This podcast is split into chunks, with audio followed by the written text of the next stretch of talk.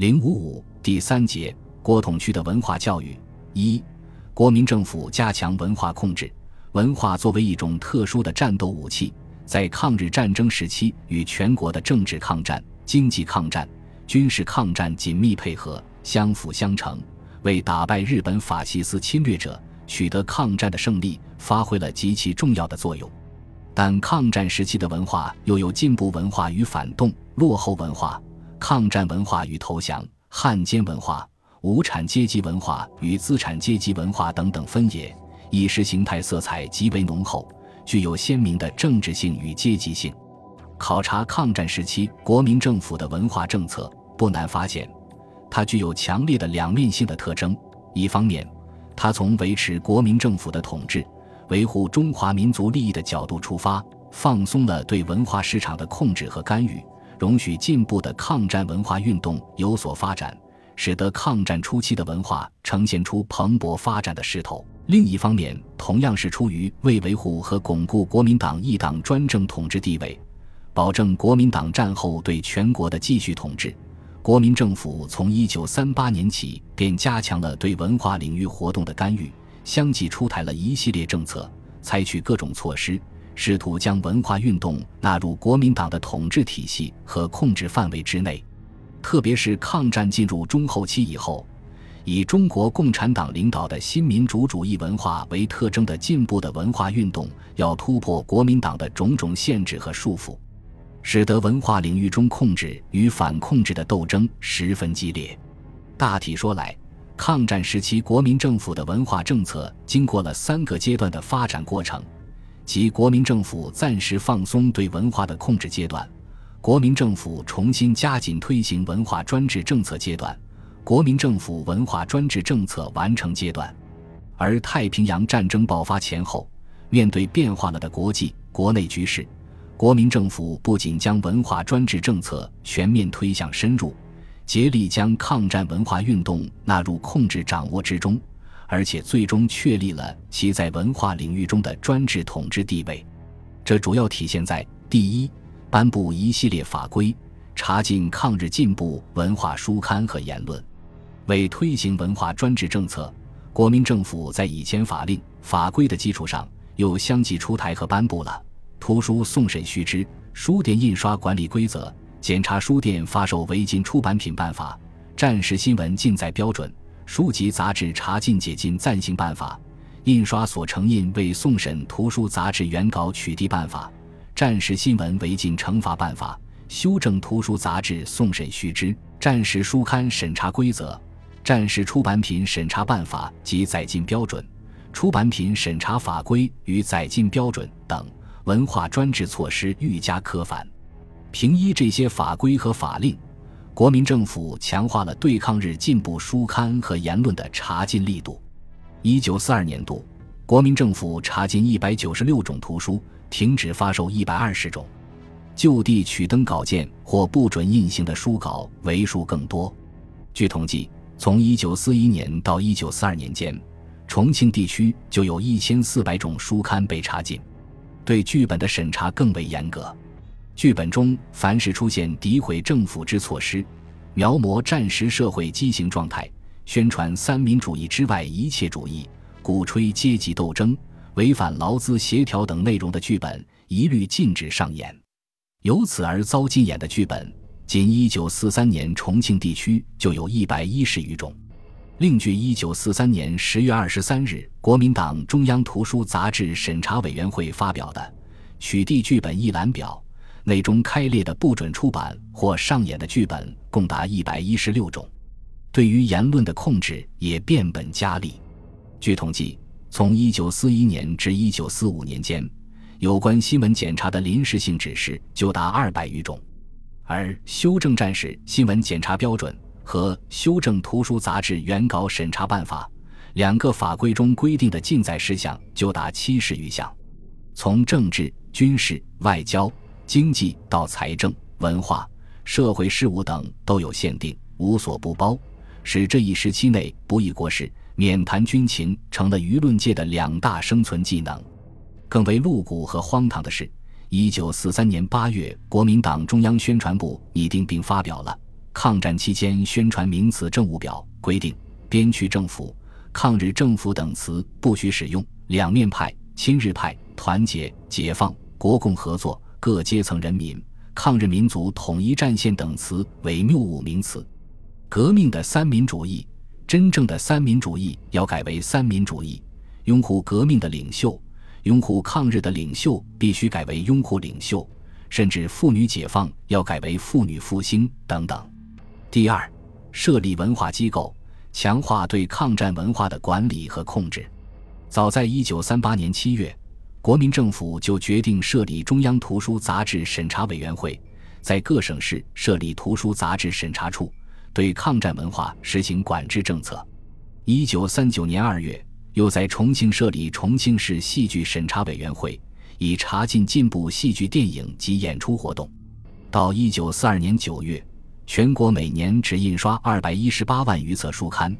而中央一级的书刊审查机构就有八个之多，而各省市县也都有类似机构和组织。一九四一年二月七日，国民政府又以履行思想领导责任、统一各地文化领导机构为借口，专门成立了国民党中央文化运动委员会，由国民党中央宣传部部长张道藩出任主任委员，内分文艺、新闻、出版。音乐、美术、戏剧等组，主要任务是规划全国文化运动之各种方案，协助策进各地文化事业，进行有关文化运动之调查设计。中央文运会成立后，积极推动督导全国各省市设立分会。到一九四三年七月，成立地方文化运动委员会的有广东、江西、福建、安徽、陕西、青海、西康、河南、甘肃。重庆等十省市，还有少数省市还成立了县文化运动委员会。文运会是抗战后期国民政府强化对抗战文化运动、思想舆论领导的工具和标志。它的成立表明，国民政府已从组织上建立起了全国各级文化运动的组织机构，使各地的文化运动开始直接纳入国民政府的统一领导和控制之下。第三。制定和实施系统的文艺政策，力图将抗战文化运动纳入国民政府的控制轨道。一九四二年下半年，随着毛泽东在延安文艺座谈会上的讲话精神在国统区的广泛传播，大后方抗战文化运动又有了新的发展。国民政府为了抵消讲话精神的巨大力量和影响，纠正共产主义的左倾。加强对抗战文化运动的思想统治，同时，中央文运会统一领导全国文化运动后，也需要在文化运动的理论上随之制定出相应的政策。正是在这样的背景下，一九四二年九月，张道藩在《文化先锋》杂志创刊号上发表了《我们所需要的文艺政策》一文。该文把国民党的三民主义规定为文艺的指导思想和理论基础。提出三民主义文艺要为三民主义政治服务，为国家至上、民族至上服务，也即为国民党的一个主义、一个政党、一个领袖的专制独裁统治服务。文章提出了六不和五要的三民主义文艺政策。所谓六不，是指文艺创作的六个写作原则，即：不专写社会的黑暗，不挑拨阶级的仇恨，不带悲观的色彩，不表现浪漫的情调。不写无意义的作品，不表现不正确的意识。五要是：要创作我们的民族文艺，要为最苦痛的平民而写作，要以民族的立场而写作，要从理智里产生作品，要用现实的形式。张道藩针对抗战以来的新特点，把国民党自二十年代以来的文艺法令更加具体化、系统化。这篇文章的发表。标志着国民党三民主义文艺理论第一次系统化，标志着国民政府战时文艺政策的形成。国民政府于抗战后期抛出文艺政策，主要是为了阻止进步民主的抗战文化运动的发展，其实质就是将文艺创作纳入其规定的范围之内，力图控制文艺运动发展的方向。有人就指出，这一文艺政策的实质是在所谓三民主义文艺。民族文艺的幌子下，实行只准歌颂国民党而不准暴露国民党文化专制主义的罪恶的禁令，意在绞杀抗战文艺和人民文艺。第四，运用专制手段压迫和摧残进步文化团体。国民政府在对文化界实行严苛的审查制度的同时，又配合以追惩制度以及种种非法手段，以迫使文化界就范。一九四二年，国民政府查封了《世界知识》等五百余种报刊。一九四三年八月，《文学月刊》《音乐与艺术》被查封。九月，桂林出版的《文艺生活》《文艺杂志》《创作月刊》等刊物被查封。一九四四年一月，桂林《野草》《戏剧生活》等被查封等等。国民政府还使用强行接办等方式以控制舆论工具，如一九四三年春，《新疆日报》就被国民政府派员接办。除了上述手段外，国民政府更借助于特务行径，捣毁进步报馆、书店、出版社。一九四二年九月十六日，福建省南平《南方日报》。被暴徒四十余人捣毁。一九四五年一月二十三日，重庆《新华日报》报馆两次被特务纵火。成都《华西日报》则在一月先后发生五次政治性偷窃，后又连续发生火警和榴弹射入编辑部等事件。四月十八日，《华西日报》及《晚报》又遭国民党特务捣毁。五月二十九日，复刊后的《华西日报》。终被国民政府查封，而抗战后期国民政府迫害和摧残进步文化团体最典型的事例，则是压迫和解散文化工作委员会。文工会的前身是原军事委员会政治部第三厅，当国民政府强迫第三厅所属人士集体加入国民党时，遭强烈反对，结果第三厅遂被国民政府宣布解散。但蒋介石又不愿让第三厅文化人士离开重庆，于是又另行宣布成立文化工作委员会，作为学术研究性团体，仍归属于国民政府军事委员会政治部。然而，文工会成员的许多作品，国民政府以种种借口不准出版和上演。文工会的进步活动更是在国民党特务的监视之下，委员外出都有特务盯梢。一九四五年二月。文工会顺应时代潮流，